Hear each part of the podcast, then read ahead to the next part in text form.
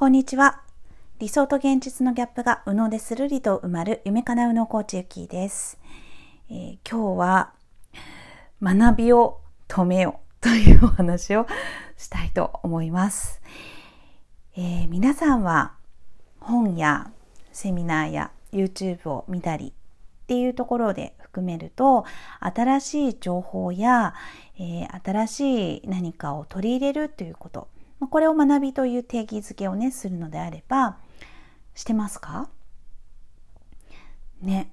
まあ私はそうですね。しているというかどんどん調べていくっていう習慣があるのでしてる方かなとは思うんですが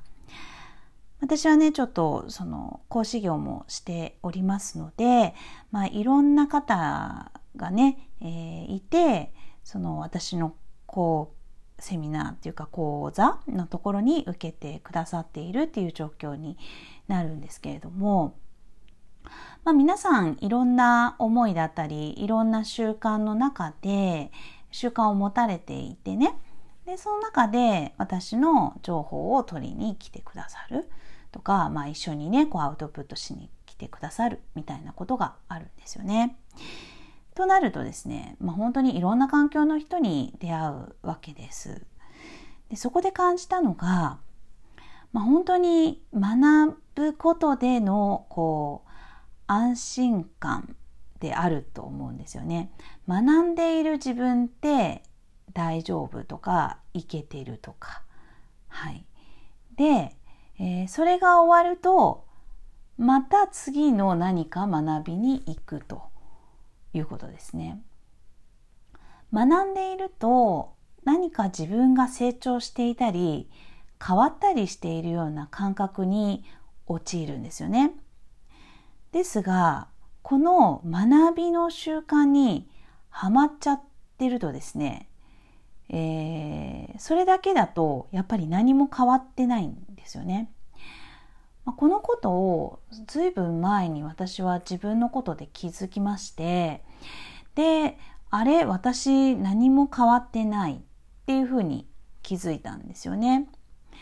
で、えーと、やっぱりそうした時にですねアウトプットしなきゃ意味がないよっていう、まあ、情報がパッときましてまあ今ではねそれでこそもうなんかこう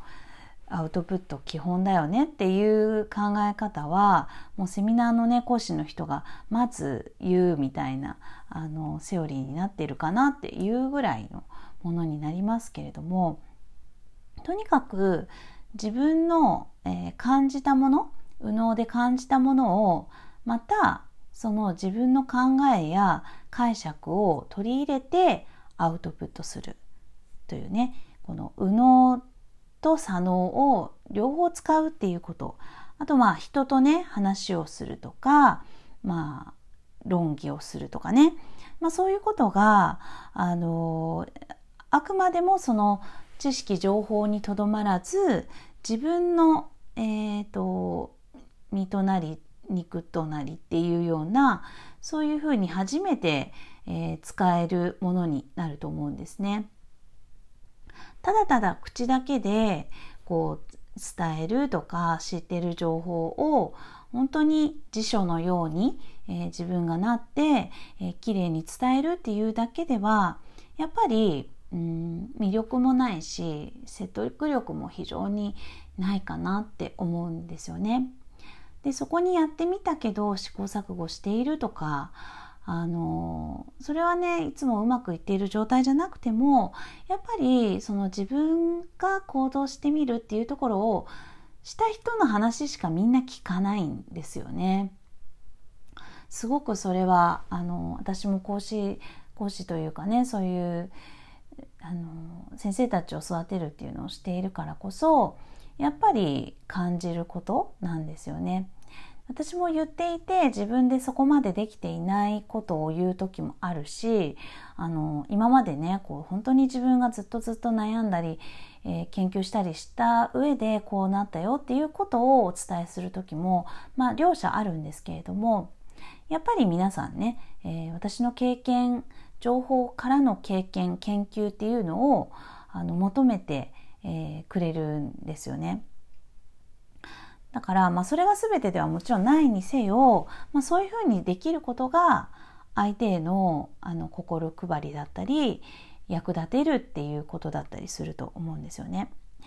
なので、まあ、本当に学びからまた学びにっていうふうに言っていないかっていうね、えー、学んだら実践をちゃんと自分の中で入れてるのかっていうのをセルフチェックする必要があるなって思ったんですね。まあこれね、えっ、ー、と、他の場所でも、また今日インスタとかね、ちょっとあの見てた時に、やっぱり、あの、その話もあの耳にしてね、うん、耳にも目にもして、ああ、やっぱりそうだな、なんて思ってたんですよね。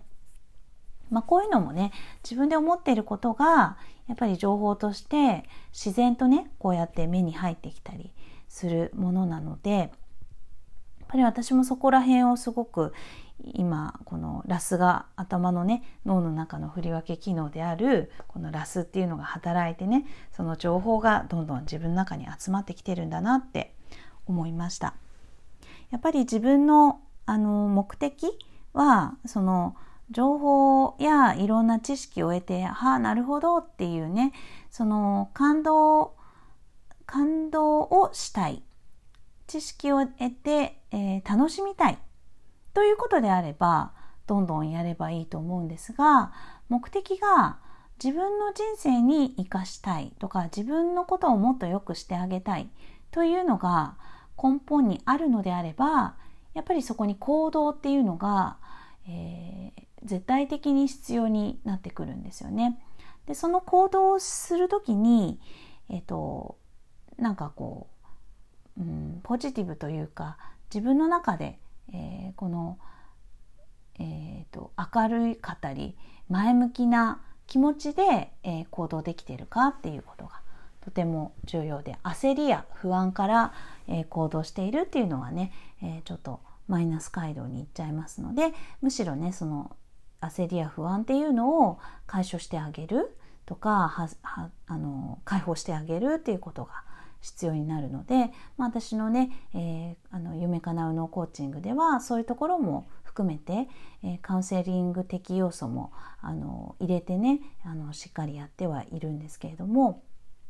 だからねその自分自身で、えー、そのことにちゃんと気づける能力っていうのもね必要になってくるかなって思います。私はね本当にそこを気づかないで蓋をしてあの私はポジティブってやってずっとやってきたのであの長長らくねなんかこう頑張っても頑張ってもうまくいかないっていう感覚があの強かったんですけれども。あのもちろんね今もねそういうことはありますけれども昔ほどのひどいあのこの答えのない世界をさまようみたいなね、えー、頑張るしか知らない時は本当にそういうねことをしていたので、まあ、その自分自身のね本音にこう寄り添うっていうことを知らなかったのでその時はやっぱすごく苦しかったですね。なので、えー、自分のねこう自分軸を持って生きるとかあのー、なんだろう自分らしい生き方とかってねよく言いますけれどもやっぱりそれをね手に取るようにして、えー、身をもって分かっていきたいっていうような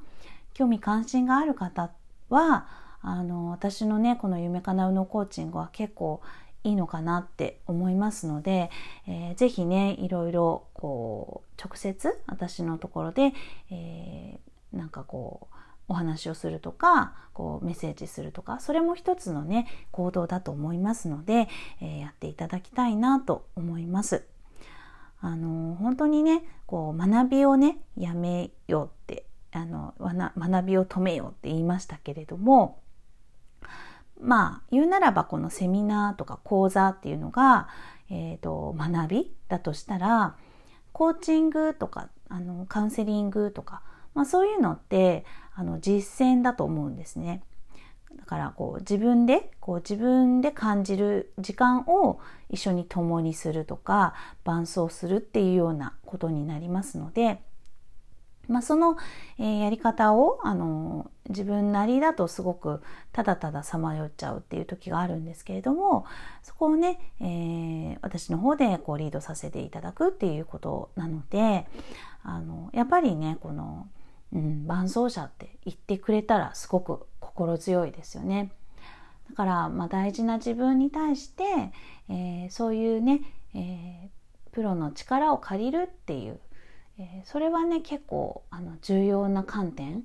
自分をこう最短でこう持っていくっていう意味では、まあ、すごく重要な観点かなと思いますのであの私はね結構そこはね心がけていますね。はい、なのでまだちょっとそういうのは贅沢かなとか勇気がないなっていう方はあの私のところで第一歩を踏んでもらうっていうのはねすごくあのちょうどいいかなって